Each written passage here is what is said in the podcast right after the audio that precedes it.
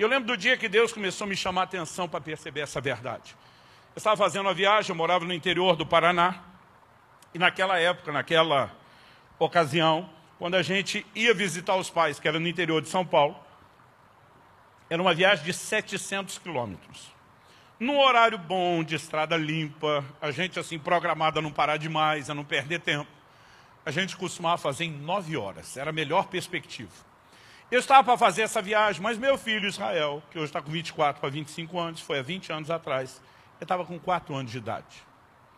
Minha filha Elice, hoje com 21, já casada, ela estava com um aninho. Eu sabia que ela com um aninho não me incomodaria nesse sentido, mas meu filho estava naquela época, naquela fase da garela.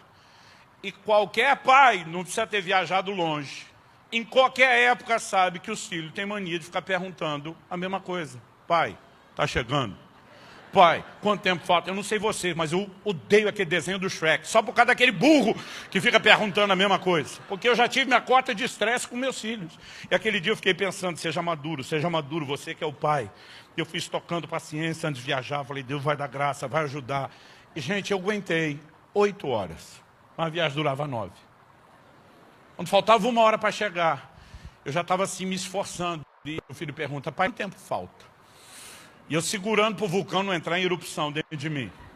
Aí eu boto um sorriso fingido no rosto, olho para ele, para trás falo, filho, falta uma hora. Ele, obrigado, papai. Quando ele falou obrigado, eu perdi a paciência. Falei, obrigado por quê, Piá? No sul a gente chama o garoto de Piá. Ele assustado disse, porque o senhor me disse quanto tempo falta. Falei, e você por acaso entende de tempo? Você não tem relógio, você não sabe marcar a hora, você sabe quanto é a hora? Ele diz, não. Falei, então que adianta você ficar me perguntando uma coisa que mesmo que eu explique, você não entende. E você fingindo ainda diz, obrigado, papai. Como se tivesse entendido. A hora que eu vi, eu tinha soltado os cachorros para cima do menino. Todo homem de Deus sabe que errou, não só pelo testemunho do Espírito Santo da sua consciência, mas pelo jeito que a mulher olha. Minha mulher é dessas sábias. Ela me ataca mais com silêncio do que com palavras. E de repente eu percebo, Dona Kelly do meu lado, ela já não está mais me olhando com cara de meu herói. E foi o suficiente. Eu pensei, Deus, eu nem estou totalmente arrependido. Estou parcialmente. Você já sentiu um arrependimento parcial? Porque eu falei assim, eu não queria ter falado do jeito que eu falei, mas ficou um silêncio tão. Sabe aquele silêncio ensurdecedor dentro do carro? Que eu falei, eu quero por momento. Então eu estava assim, parcialmente arrependido. Mas o tempo foi passando, o silêncio continuava, foi ficando constrangedor. Eu falei para Deus, talvez eu tenha errado. Talvez eu precise da sua ajuda para consertar isso. Eu lembro que enquanto eu estava orando ali, meu filho de repente criou coragem, resmungou alguma coisa no banco de trás, eu não entendi direito. Falei, o que, é que você falou, Pia? Ele olhou para mim e falou, pai, fala sério, você é inteligente. O duro quando a criança começa assim é que se você não fizer o que vem depois, daí é porque você não é inteligente.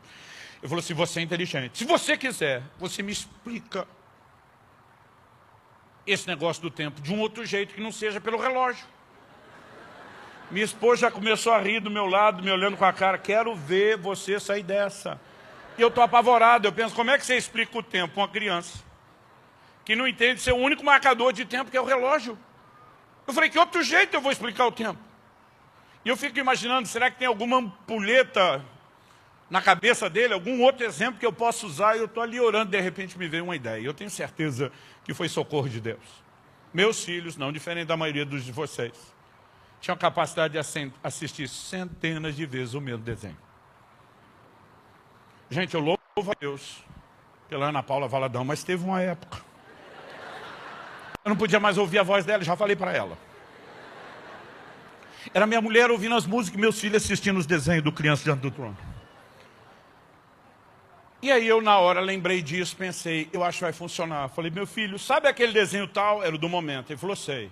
Falei, imagina você está na parte que acontece isso. Minha mulher já entendeu o que eu ia fazer. Ela me olha, menos, menos, tipo, você passou o ponto. Eu na parte que acontece isso, ela deu um joinha, porque ela também sabia de cor. Ele falou, sei pai. Falei, daí até terminar o desenho. É o tempo que falta para chegar na casa da sua avó. Pensa o menino que abriu um sorriso lá atrás. Valeu, pai. Eu sabia que você ia dar um jeito de me explicar o tempo sem ser pelo relógio. Olho para a dona Kelly, está me olhando de novo com cara de meu herói.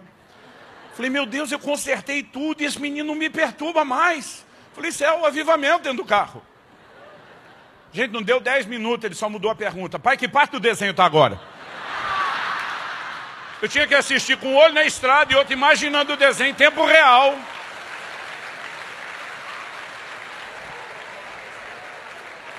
Quando pegamos o acesso secundário para a cidade dos meus sogros, onde estávamos indo, ele fez a pergunta depois de um tempo, e agora?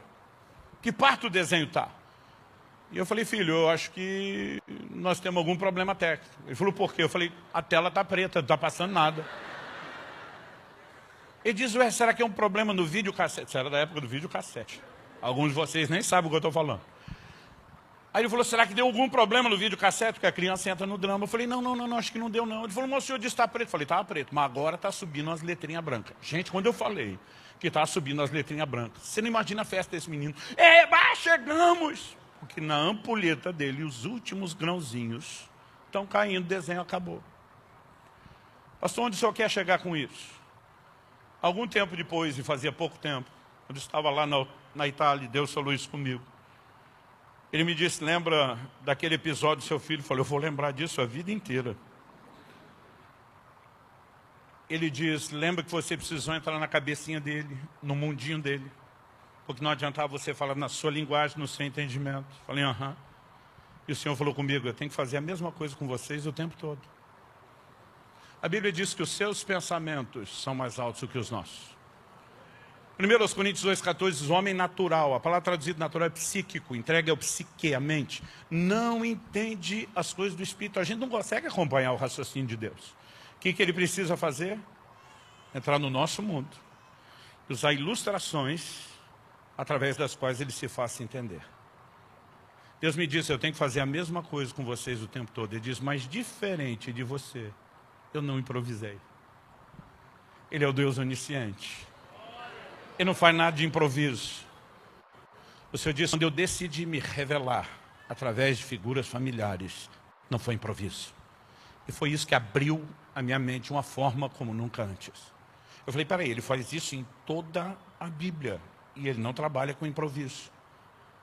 Eu falei, por que, que o Senhor decidiu usar logo família? E a segunda coisa que ele me fez entender.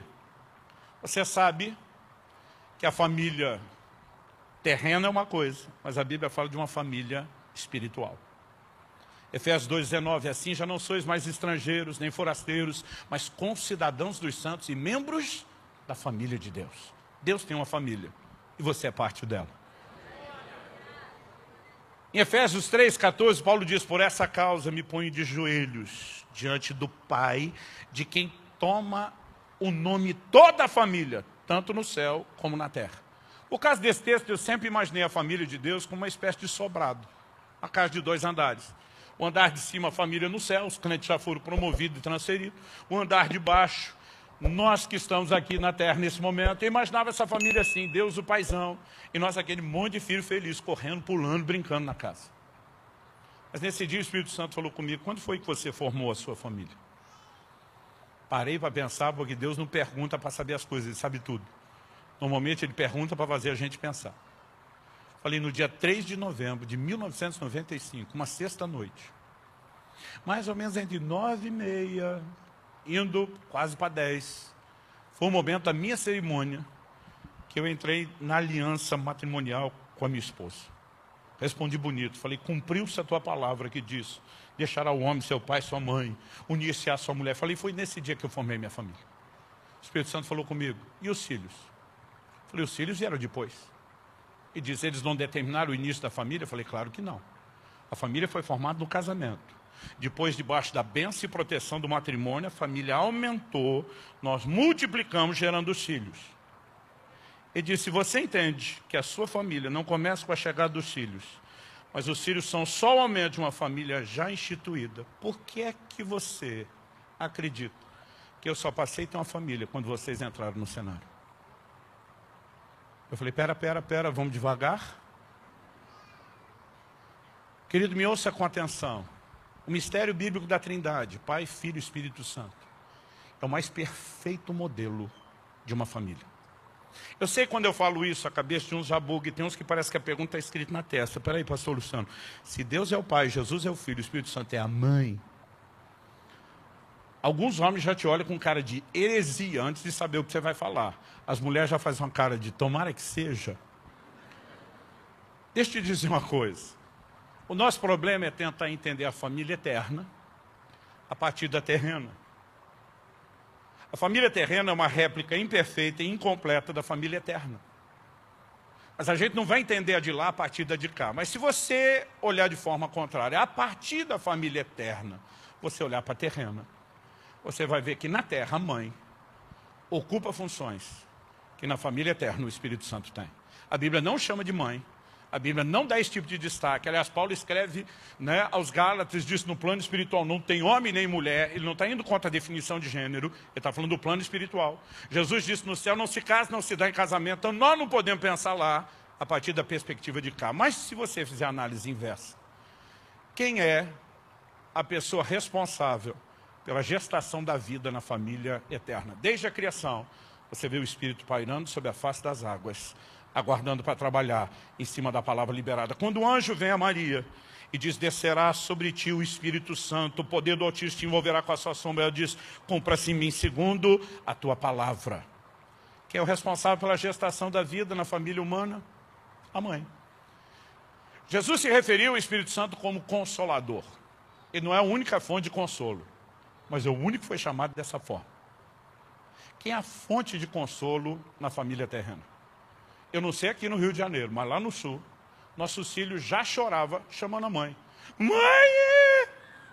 Eu ficava bem indignado com isso. Um dia meu filho tropeçou, caiu, corri para acudir. Me deu um drible, escapou de mim, correu para o colo da mãe. Eu fiquei indignado. Olhei para minha esposa e falei, injusto isso. Eu que vi, eu que fui, corri atender. Por que é que ele fugiu de mim e correu para você? Minha mulher é um doce de pessoa, mas esse dia ela foi bem sarcástica. Ela disse, por que será?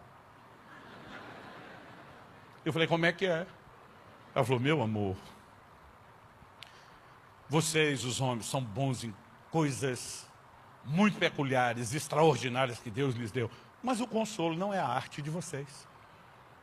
E ela me fez reviver alguns momentos de família e lembrar de algo. Eu sou o tipo de, de criança que quando era pequeno a gente não podia brincar no sofá. O sofá da sala de casa era para uma tal de visita que nunca aparecia. E a gente que morava lá não podia usar.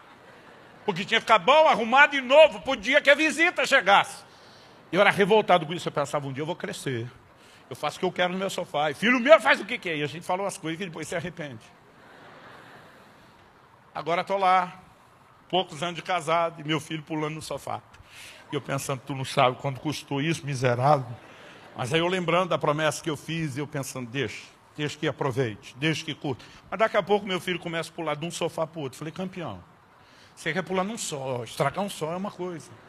Mas pular de um para o outro é perigoso. Não, pai, não é. Falei, meu filho, aprenda a sabedoria milenar. O pai é que tem razão. Tu acha que está certo, mas vai descobrir que o pai é que tem razão. Não, por... Não, eu não vou cair. Eu fui para o posto de observação. Alguns dizem que a gente vai gorar, não é? De observação, só olhando. Pula de um sofá para o outro, do outro para um, de um para o outro, do outro para um. De repente, num dos pulos, na hora de dar um impulso, o pé escorregou. E ele não teve impulso suficiente e caiu no vazio, entre os dois sofás, no chão. Graças a Deus tinha um tapete. Não era dos mais felpudos, mas eu acho que amenizou. Mas ele já levanta chorando, segurando o braço. Gente, eu não sei o que aconteceu, porque mãe tem superpoderes. Minha mulher está bem mais longe do que eu ela teletransportou. O que eu olhei, eu disse, é sem chance. Não tem como alguém chegar a isso. Nem o The Flash faria isso. Pum! Ela está assim, entre eu e ele. E aí ela começa a falar com ele. E aqui os homens vão me entender melhor do que as mulheres. Porque a gente tem uma inclinação natural a ter o espírito de seu Lunga. Vocês já ouviram aqui no Rio de Janeiro as histórias de seu Lunga? Seu Lunga, um cearense, já não está mais vivo, mas ele virou uma lenda ainda vivo. Né?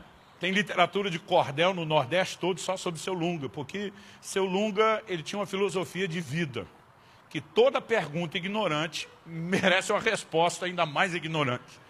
Então tem coisas que ele nunca falou, mas agora a gente já não sabe mais o que ele falou e o que não, porque foi aumentando. Você tem ideia de como são esses, essa literatura de cordel? Eu, muitas vezes indo para o Nordeste, os pastores me davam eu ficava rindo. Né? A mulher pergunta para o Lunga, Lunga, quer leite? Ele diz, quero. Ela diz, levo no copo. Ele diz, não, joga no chão e puxa no rodo. Diz que uma vez ele foi na agropecuária comprar veneno para rato, funcionário falou, é para levar. Ele falou, não, espera que eu vou buscar o rato comer na sua mão. E todo homem tem uma inclinação ao espírito lunga. São níveis diferentes, mas todos temos. Aí quando minha mulher teletransporta e está entre eu e meu filho, ela olha para o meu filho e diz, Oi, meu filho, o que, que aconteceu? Eu atrás. Eu quero gritar para Deus o mundo, como que aconteceu? O menino caiu, você viu? Não é nem para perguntar. Mas aí o menino responde para a mamãe: Eu caí. Minha vontade é que o espírito lungo, mas eu estou lá mordendo a boca, dizendo: Não peca, não peca, não fala. Mas minha vontade é dizer: achei que estava treinando para o mergulho quando fosse na piscina. Aí a mãe pergunta: E machucou? Eu quero gritar para Deus, não, está treinando, podia que precisar chorar de verdade, ser bom. Está chorando é porque machucou.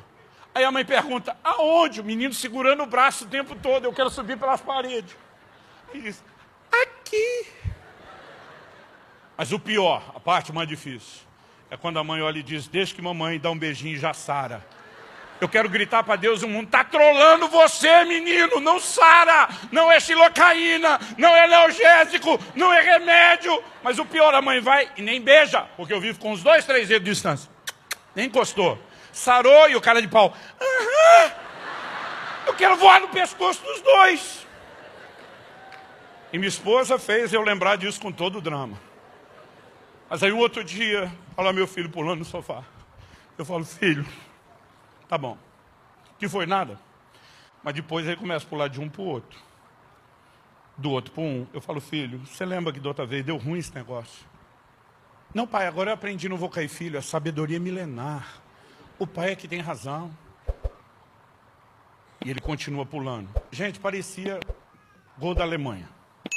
Sabe aquele negócio que você fala, está acontecendo de novo ou é reprise, que você fica na dúvida? Porque do mesmo jeito, não sei se foi o mesmo sofá, mas do mesmo jeito que pulou, caiu no vão, não sei se foi o mesmo braço, mas levanta chorando, segurando o mesmo braço. Esse dia eu pensei, mas não tem uma mãe que teletransporte antes de mim. A hora que ele levantou, já, pum, estou na frente dele. Ele tentou driblar, cerquei. Tentou ir para outro lado, cerquei. Falei, hoje é nós. E como bom pai, fiz o quê? Dei sermão. Porque é isso que pai faz. Eu não te falei para você não ficar pulando. Aí o menino está assustado. Engole o choro. Eu não te falei, engole o choro. Não te falei o que ia acontecer? Falou, engole o choro. Falou. Então, bem feito! Se tivesse ouvido seu pai, não tinha caído. Minha, minha esposa falou, meu amor, quando alguém está afogando, não é hora de dar sermão, porque não aprendeu a nadar. É hora de jogar a boia. Eu falei, sabe que faz sentido você falando desse jeito? A questão é, nós somos ruins pra caramba de consolo. Quem representa isso muito bem? A mãe. Agora entenda, eu não estou dizendo que do lado de lá na família espiritual o Espírito Santo é a mãe. Estou dizendo que quando Deus decidiu criar algo aqui, que reproduzisse dentro de limitações o que tem lá, funções que ele tem, foram comunicadas aqui.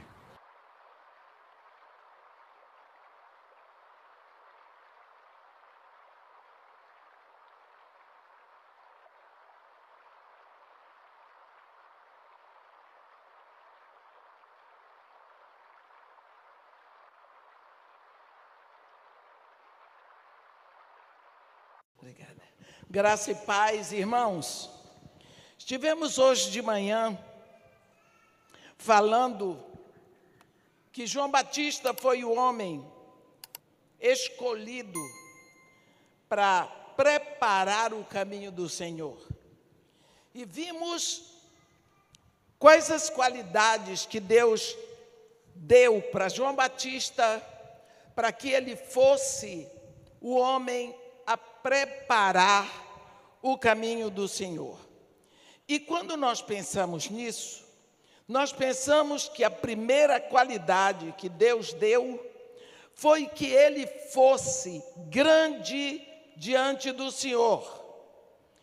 No a Bíblia diz que ele falou com Zacarias, ele será grande diante do Senhor não beberá vinho nem bebida forte, e será cheio do Espírito Santo. Então nós vemos que este homem, para ser grande diante do Senhor, ele vivia diante de Deus. Ele gastava hora de orações lá pelo deserto.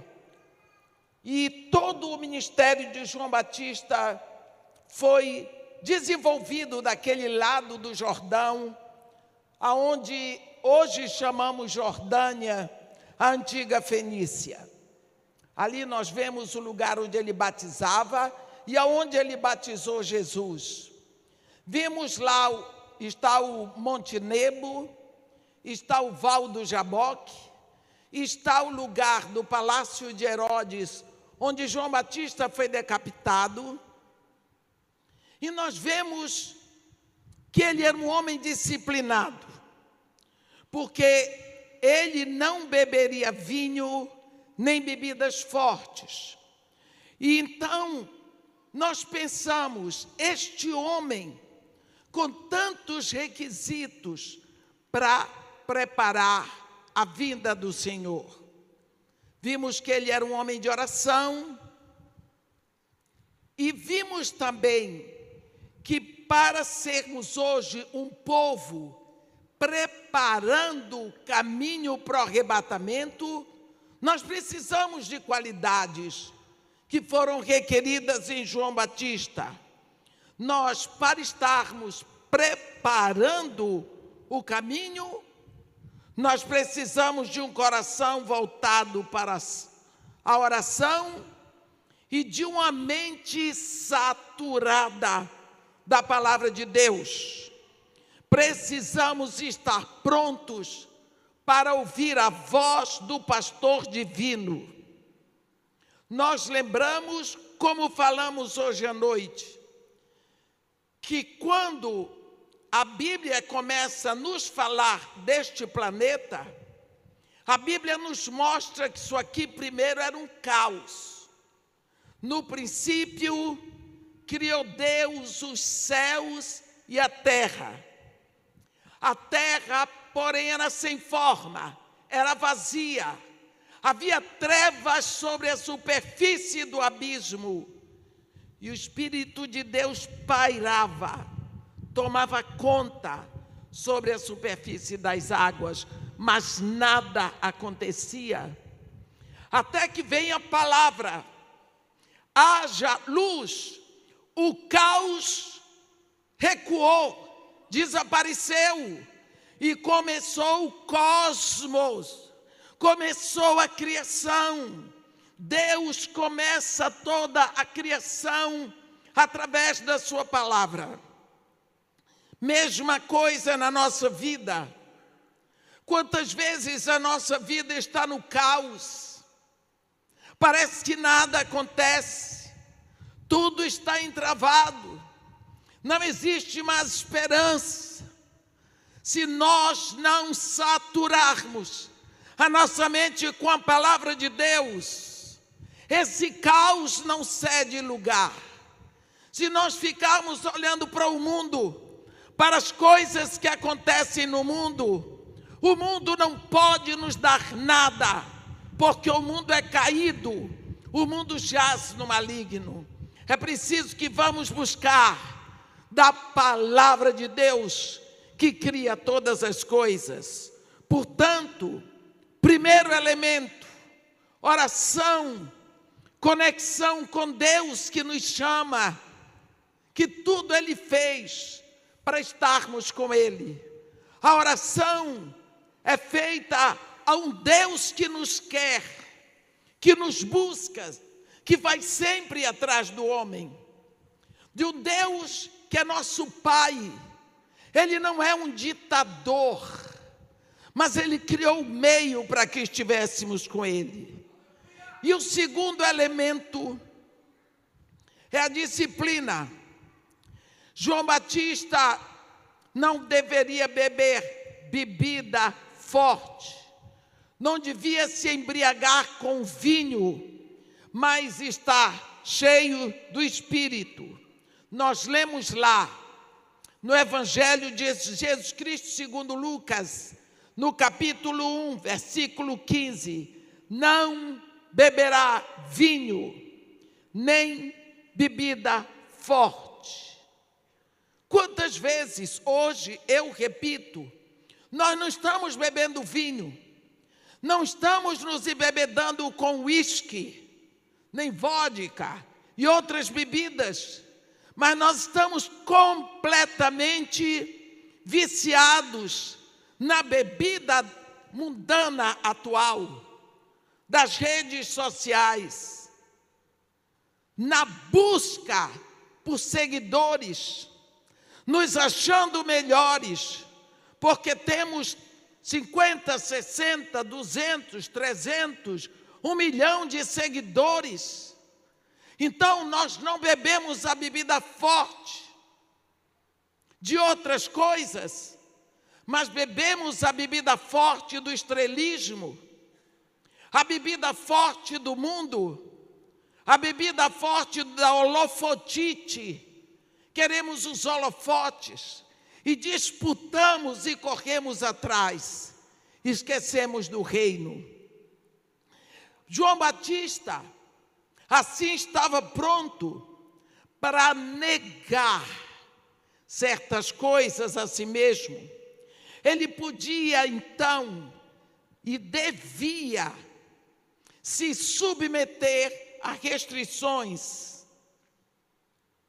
Este é o momento na história da igreja quando nós precisamos mais de pessoas que possam renunciar muitas coisas para se dedicarem ao reino de Deus.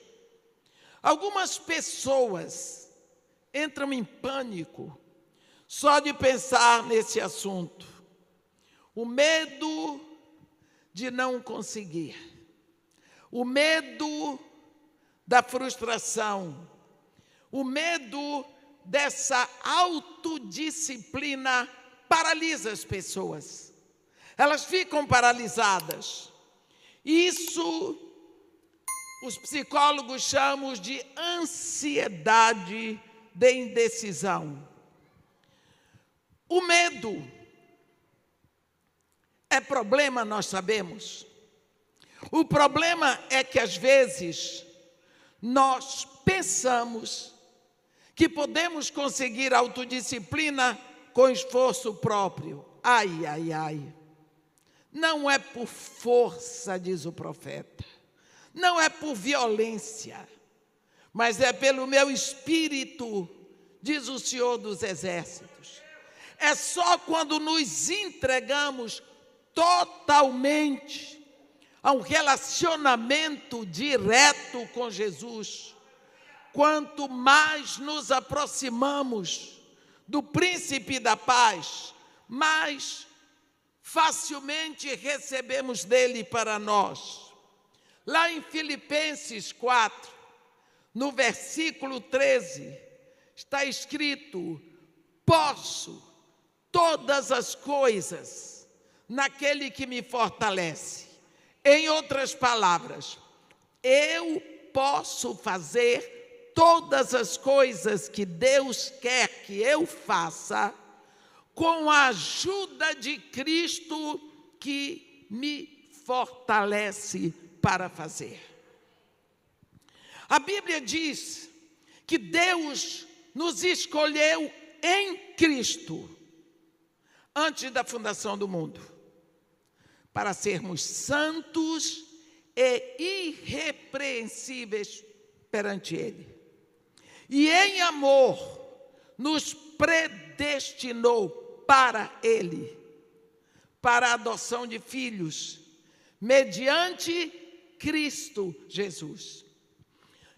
Eu tenho examinado 174 vezes esta expressão em Cristo no Novo Testamento.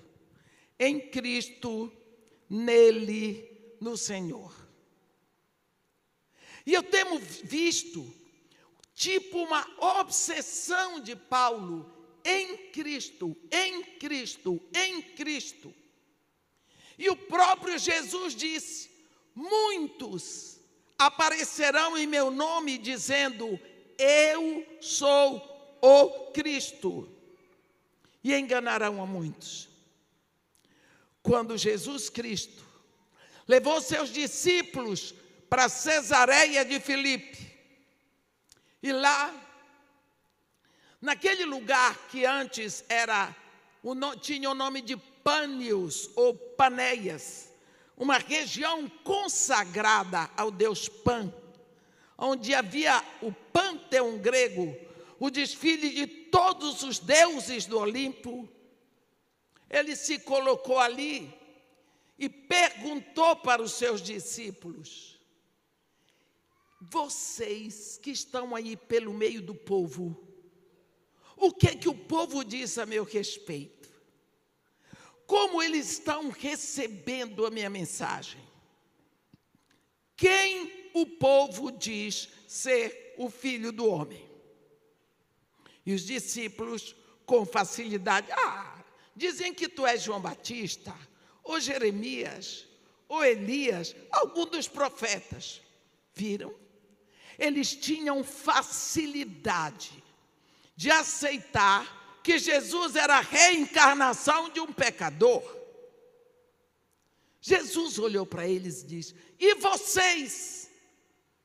O que vocês acham que eu sou? Eles tomaram susto, é mesmo, e nós? E Deus vem e sopra no ouvido de Pedro, que era o bocão, e Pedro diz para ele: Tu és o Cristo, o Filho do Deus vivo.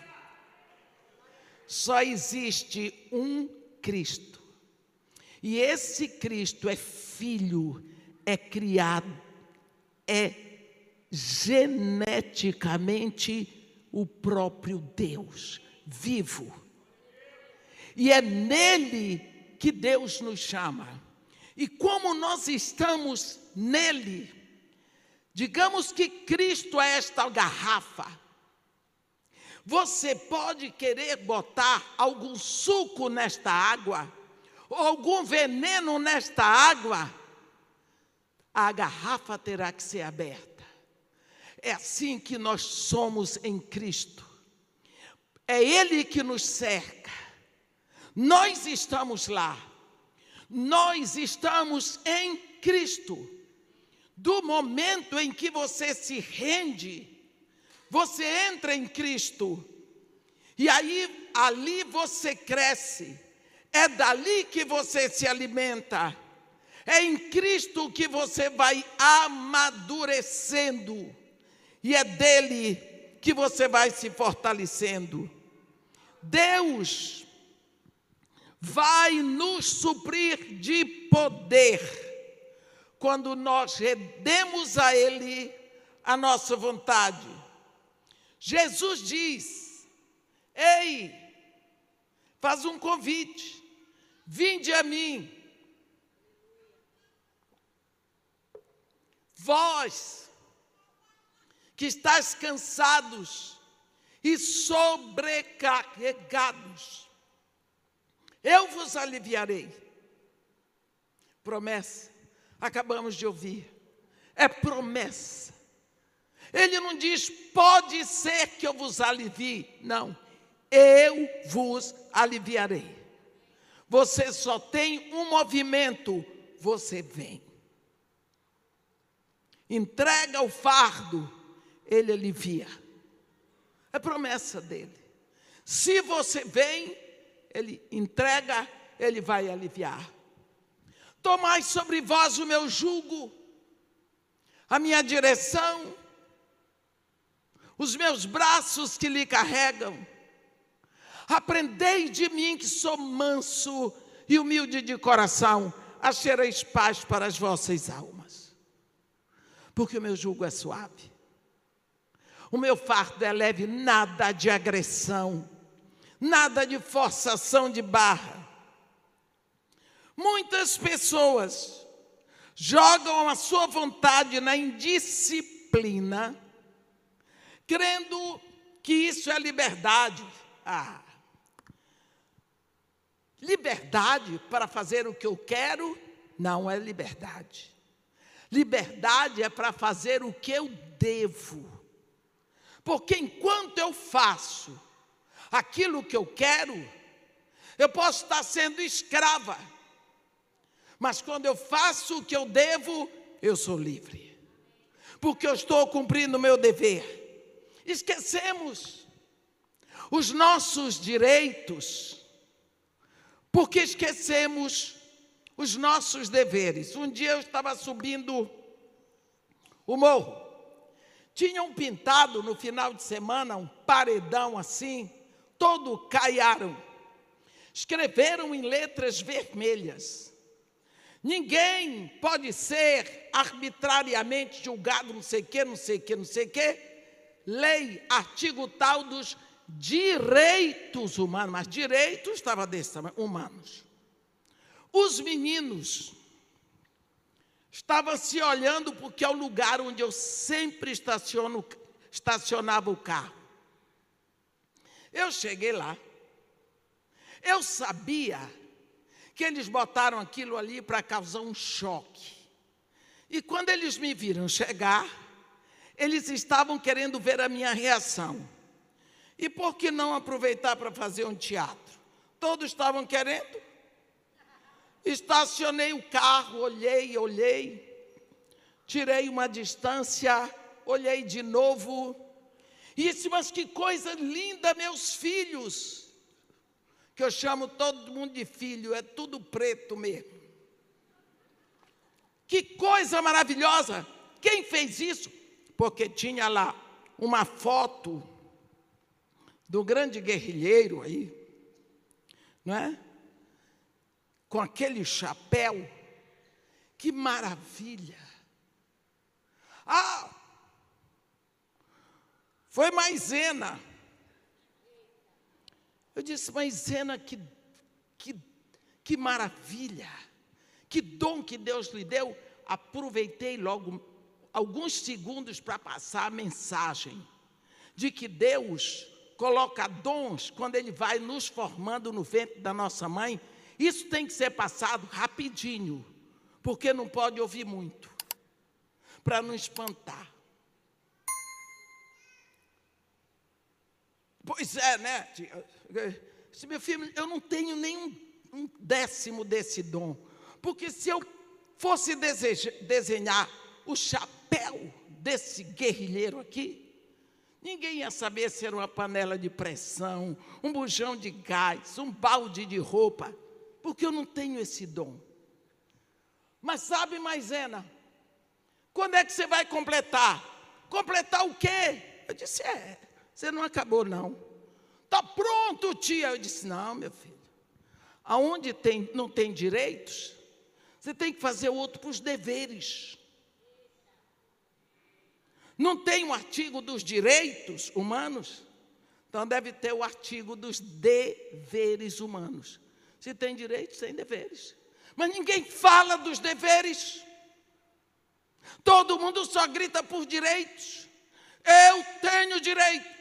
Cadê o seu dever? Aí é que está. Onde está a disciplina? As pessoas, bem, se você soltar um barco no mar, o barco está livre, até para se estourar no primeiro barranco que tiver. Então nós precisamos pensar que disciplina, quando João Batista recebeu, que ele seria disciplinado, autodisciplina, autocontrole é necessário se nós queremos preparar o caminho para o arrebatamento. Quando nós lemos Gálatas, no capítulo 5, versículos 22 e 23, nós vamos ver Paulo falando dos de do fruto do espírito, não é? E quando ele fala do fruto do espírito, ele diz: "Mas o fruto do espírito é amor, alegria, paz, longanimidade, benignidade, bondade, fidelidade, mansidão e amor próprio. Desculpe, domínio próprio. Contra essas coisas não há lei. Por que será que ele coloca o domínio próprio no último lugar? Ele coloca em primeiro lugar o amor e em último ele coloca o domínio próprio. Nós sabemos que alguns sistemas religiosos, confucionismo, hinduísmo, estoicismo e até a nova era, não concordam. Eles acham que o, o autocontrole deve vir antes de tudo, mas o cristianismo ele nos ensina que o domínio próprio traz em nós a humanidade direcionada por Deus. Porque Cristo está no centro. Se Cristo não estiver no centro, o autocontrole não cede. Pense que isto aqui é o seu coração. O seu ego está entronizado aqui. Você já viu um monarca ser entronizado no colo do outro? Não. Todas as vezes que o monarca vai ser entronizado, o trono tem que estar vazio. Eu não posso acusar o príncipe Charles da Inglaterra dizer que ele queria que a mãe dele morresse. Mas enquanto ela não faleceu, o trono não ficou vazio, ela estava velhinha, velhinha. Mas ele não podia ser entronizado. Por quê? Porque o trono estava ocupado e ela não renunciou. Ela não abdicou portanto, ela estava entronizada. Assim que ela morreu, ele pode ser entronizado. Você entendeu? Jesus Cristo vem, só lembrando que toda a história da humanidade, quando não se quer mais aquele rei, ou se mata, ou faz uma guerra, destrona o rei, não foi assim na Revolução Bolchevista, na Revolução Iraquiana, na Revolução Francesa e outras tantas? Tira o rei, porque senão ninguém pode. Ninguém pode entronizar um rei no colo do outro. Jesus Cristo diz: Você quer ser meu discípulo? Quer? Negue-se a si mesmo saia do trono, saia do centro, de própria vontade, diga com a sua boca, toma a sua cruz, saia do trono, tome sua cruz e siga-me. Então ele diz que para ser discípulo não pode estar entronizado. Outro tem que está entronizado. Então, não recebemos Cristo por autocontrole, mas nós recebemos o autocontrole dele. O controle vem dele, a disciplina vem dele. Aprendemos disciplina verdadeira quando ele está no centro.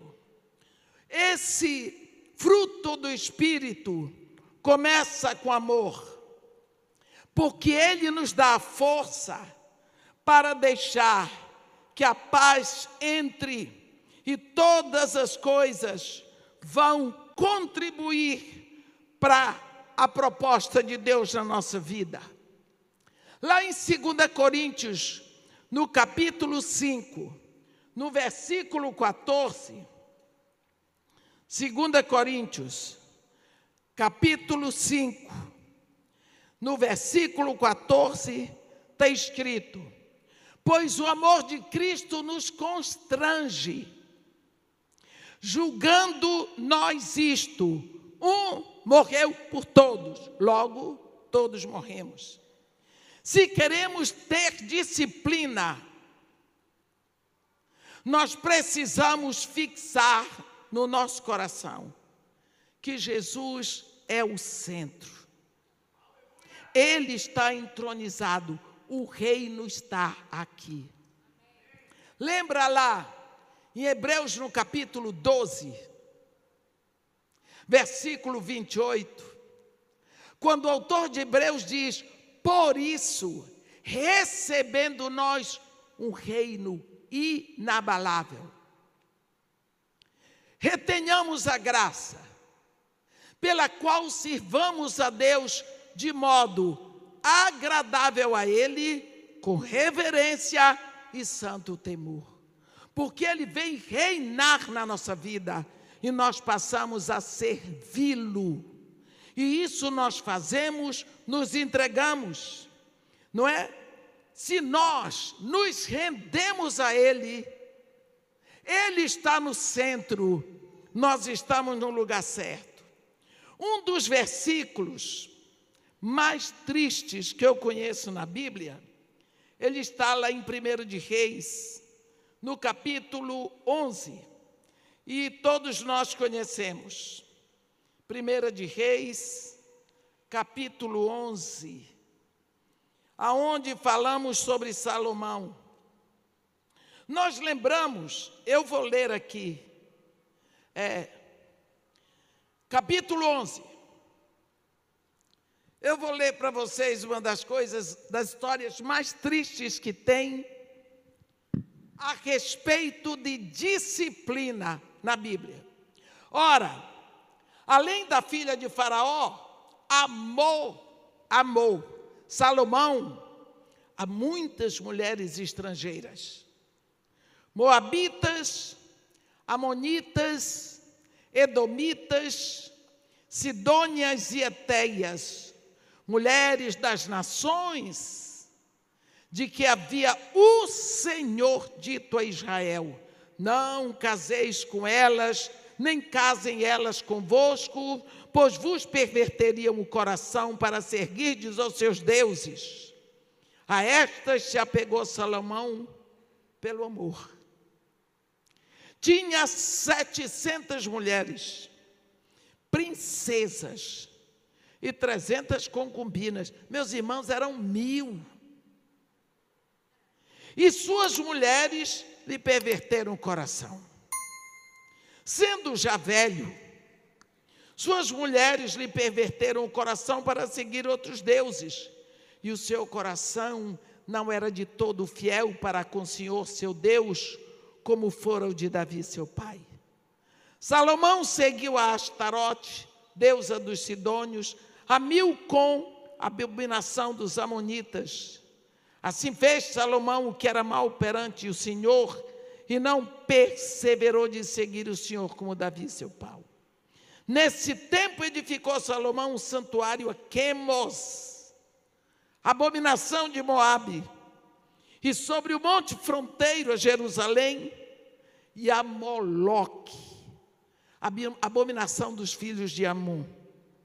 Assim fez para com todas as suas mulheres estrangeiras, as quais queimava incenso e sacrificava a seus deuses. Eu acho que esse é um dos momentos mais tristes da história de Israel, em que nós sabemos que Salomão era um homem sábio, tinha muita sabedoria, mas se tornou um insensato por falta de disciplina.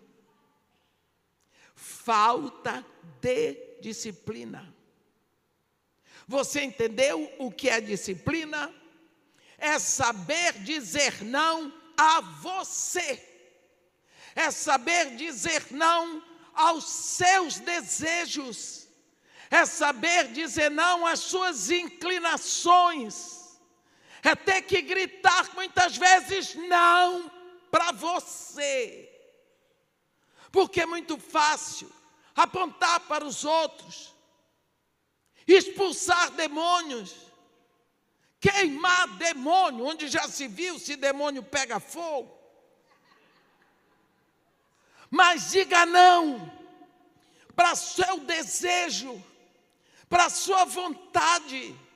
Aí eu quero ver você ser macho em Jesus Cristo. É isso que Deus diz para João Batista, para preparar o caminho de, de Jesus, para preparar o caminho da vinda do Senhor. Vós que clama no deserto, preparai o caminho. Se nós hoje, no deserto espiritual que vemos no mundo, se nós queremos preparar o caminho para o arrebatamento, nós precisamos encharcar a nossa mente com a palavra de Deus para termos combustível. Precisamos nos curvar e nos entregar à oração, mas precisamos dizer não aos nossos desejos as nossas inclinações, não é? Porque a falta de disciplina pode levar os mais sábios a se tornarem insensatos. Olha, Salomão, ele não disciplinou os seus desejos, ele não disse não a si mesmo. Ele não foi fortalecido a ponto de dizer: não, o Deus daqui é o Senhor Deus de Israel. Por quê? Porque ele foi atrás das suas próprias necessidades. Está vendo? Vitorioso em tanto, vencido naquilo que parece tão pouco. Disciplina. Nós vemos Lá em Filipenses, no capítulo 4, algo tremendo para nós. Filipenses, capítulo 4, no versículo 8, a Bíblia nos diz assim: Finalmente, irmãos, tudo o que é verdadeiro, tudo o que é respeitável, tudo o que é justo, tudo o que é puro, tudo o que é amável, tudo o que é de boa fama, se alguma virtude há e se algum louvor existe, seja isso o que ocupe o quê? O vosso pensamento. E o que também aprendeste, recebeste, ouvistes e vistes em mim, isso praticai, e o Deus da paz será convosco. Vemos que precisamos guardar, vigiar, tomar conta, meu Deus do céu, dos nossos pensamentos. Precisamos ocupar os nossos pensamentos com coisas verdadeiras, nobres, retas, puras, amáveis. Seus pensamentos, se eles vão ao contrário de tudo isso, a paz vai desaparecer. A paz vai desaparecer. Ano passado, quem quis foi bombardeado de tanto veneno. Eu ia ficar muito feliz se aqui ninguém tivesse sido bombardeado de tanta mentira, de tantos aproveitadores, de tanta gente querendo aparecer, de tanta profetada maligna. Até hoje, ainda não vi ninguém que diz glória a Deus que a vontade de Deus foi feita.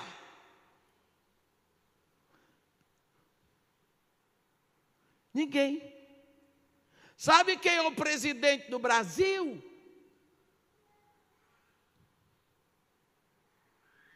Sabe quem é?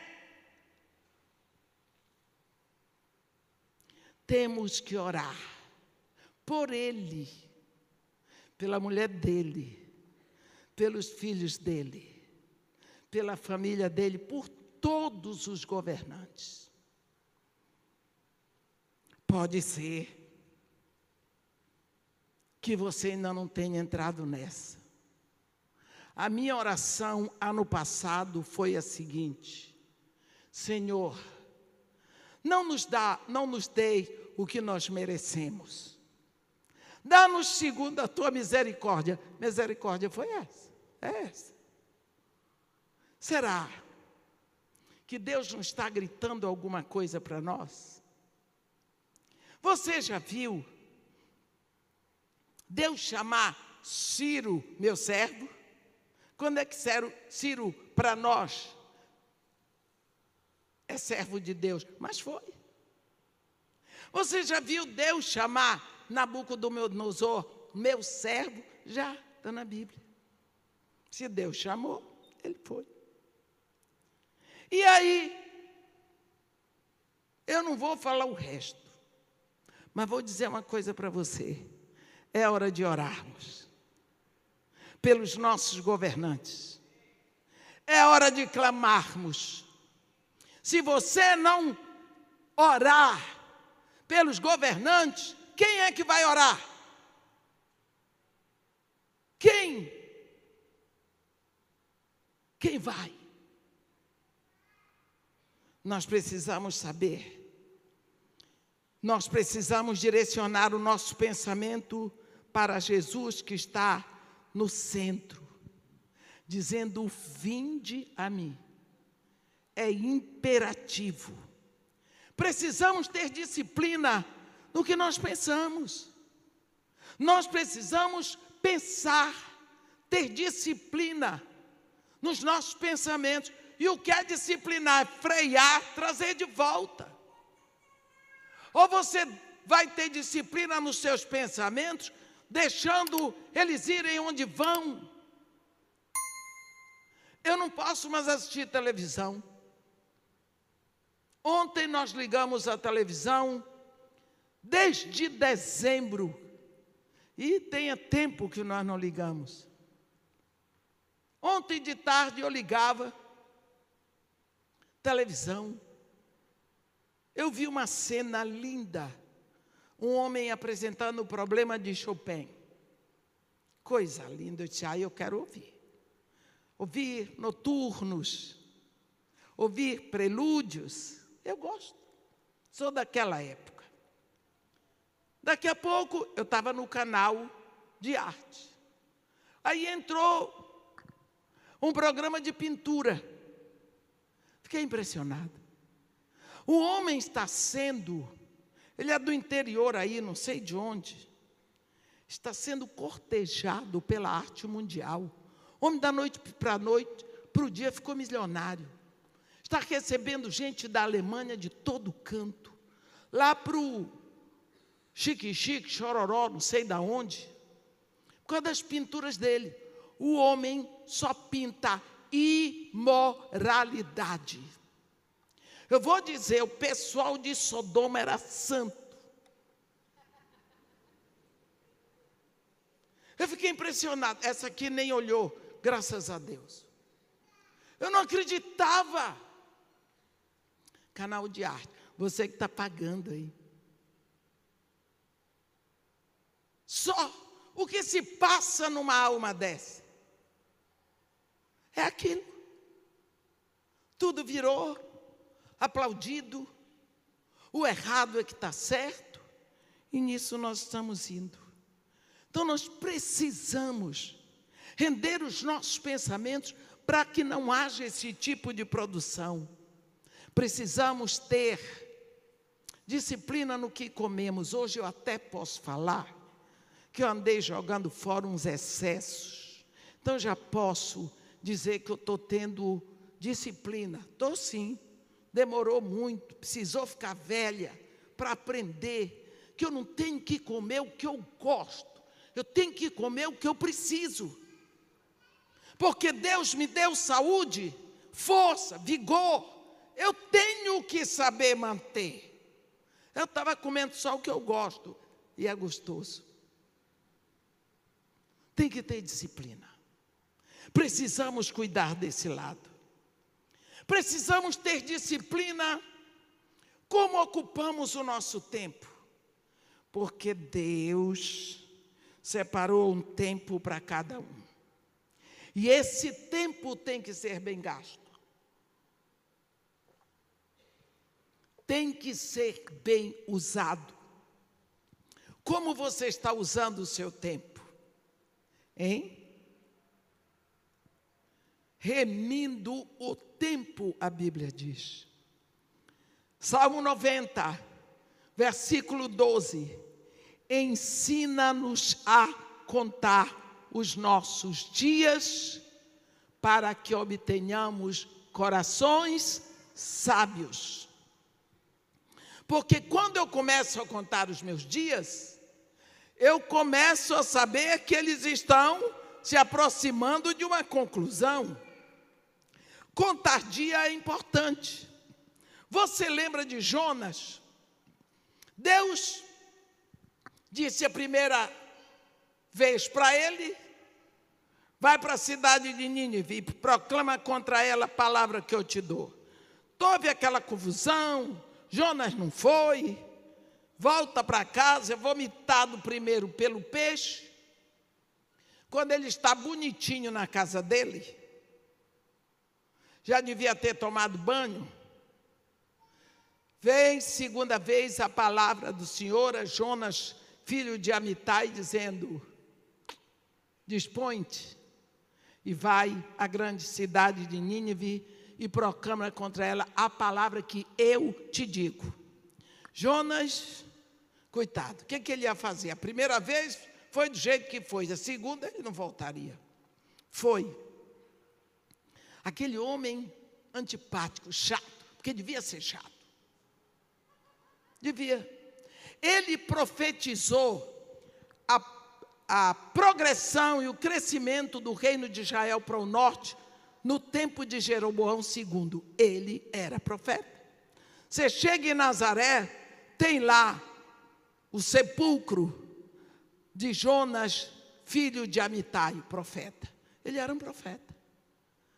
Aquele homem chato, com aquela roupa difícil, de má vontade, atravessou um dia a cidade, ainda 40 dias, e Nínive será subvertida o dia todo, repetindo um sermão de sete palavras.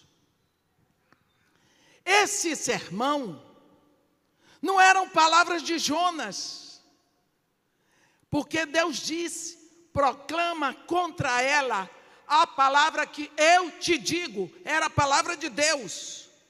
O Espírito pegava aquela palavra, tchum, tchum, tchum.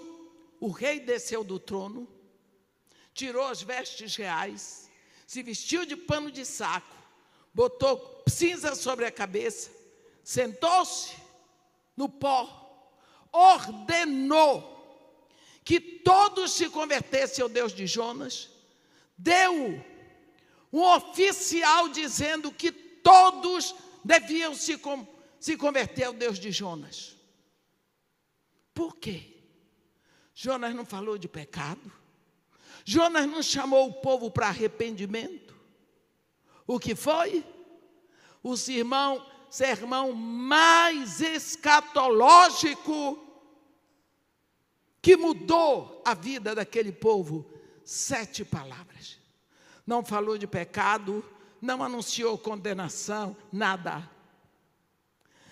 Ele estabeleceu tempo. Tempo. Ainda 40 dias. E Nínive será subvertida. Deus estava dando um tempo. Tempo. Se hoje são 40 dias, amanhã são 39. E depois 38, e depois 37, não tem como mudar o quadro. Você está vendo? Quantos dias nós temos? No primeiro século,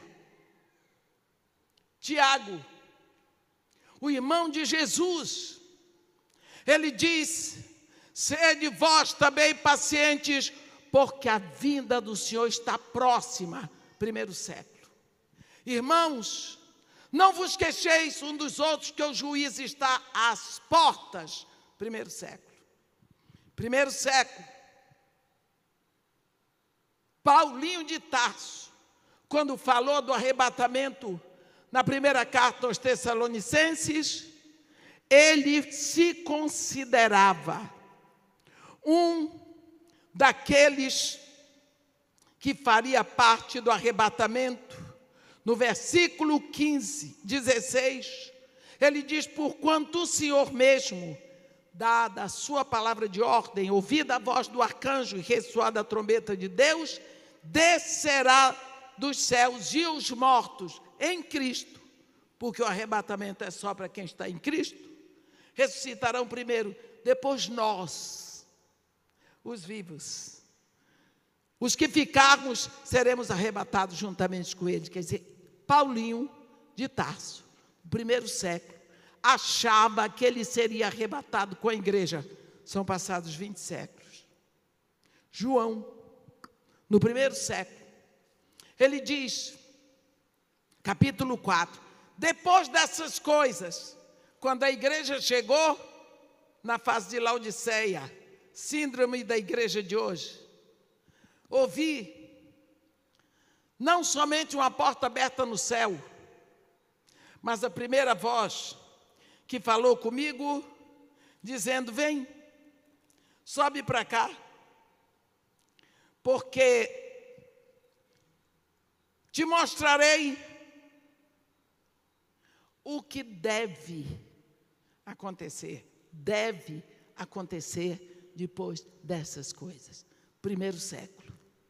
Aí vem é, o livrinho, no sétimo selo, sete trombetas, na sete trombetas, sete taças do juízo seminal. Tudo no primeiro século. Quantos séculos têm passado? Vinte. O que, que você acha? Em que momento nós estamos? Será que não é tempo de nós estarmos preocupados em preparar esse caminho para o arrebatamento? Será que é hora de um arrebatamento poder acontecer a qualquer momento e só os que estão em Cristo serão arrebatados?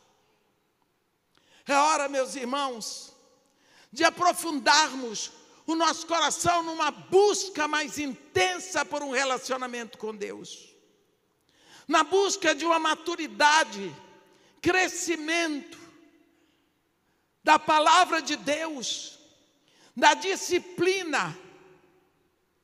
Será que não é tempo de buscarmos, como João Batista, sermos cheios do Espírito Santo? Porque o Espírito Santo já está em nós. Nós não temos dado espaço para sermos cheios, porque nós não buscamos a palavra.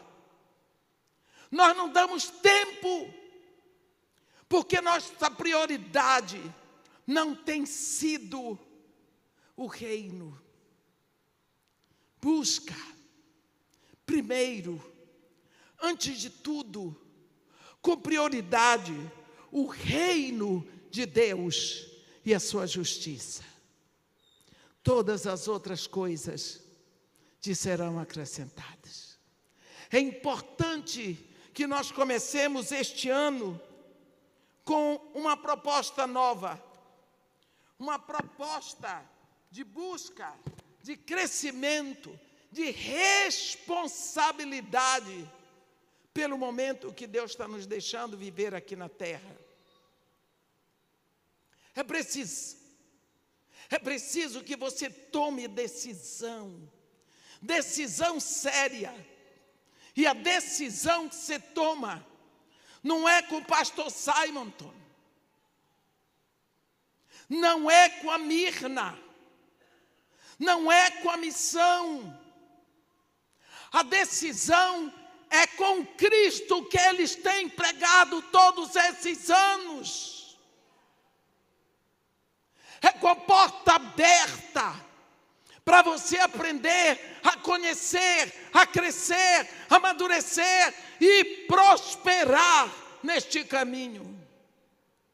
Precisamos acordar desse marasmo de todo ano a mesma coisa, a mesma coisa. Será que você não pode pensar que precisa algo mais? Será que você não pode pensar que do jeito que a Bíblia diz, Estevão cheio do Espírito, Paulo cheio do Espírito, João cheio do Espírito, pode ser você cheio do Espírito. Hoje eu vi um menino adorando com os tambores. É o segundo este ano que eu vejo meu filho adorando com os tambores. Você estava em adoração. Você estava adorando todo o seu coração.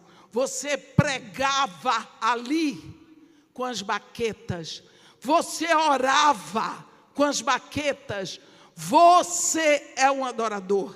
Aquilo me encheu o coração. Louvado seja Deus pelo seu nome. Que maravilha! Deus se alegra nos seus tambores. Louvado seja Deus. Um menino adorando. Tinha horas que parece que ele queria voar. Ali, sentado. Que maravilha. Que maravilha. Louvado seja Deus. Olha, como João Batista foi apontado, 400 anos depois que não se levantava profeta em Israel, para preparar o caminho do Senhor. E ele pregava no deserto, e ele chamava para arrependimento. Que você seja o Filho de Deus hoje, que se levante para preparar o caminho do, do arrebatamento, buscando uma vida de oração intensa diante de Deus, saturando a sua alma com a palavra de Deus, buscando disciplina, dizendo não para os seus gostos, para dizer sim à vontade de Deus, colocando a sua vida com Deus como prioridade este ano, você vai ser aquele que prepara o caminho do Senhor. Que Deus nos abençoe e nos guarde, que faça resplandecer o seu rosto sobre nós e tenha misericórdia de todos nós. Amém.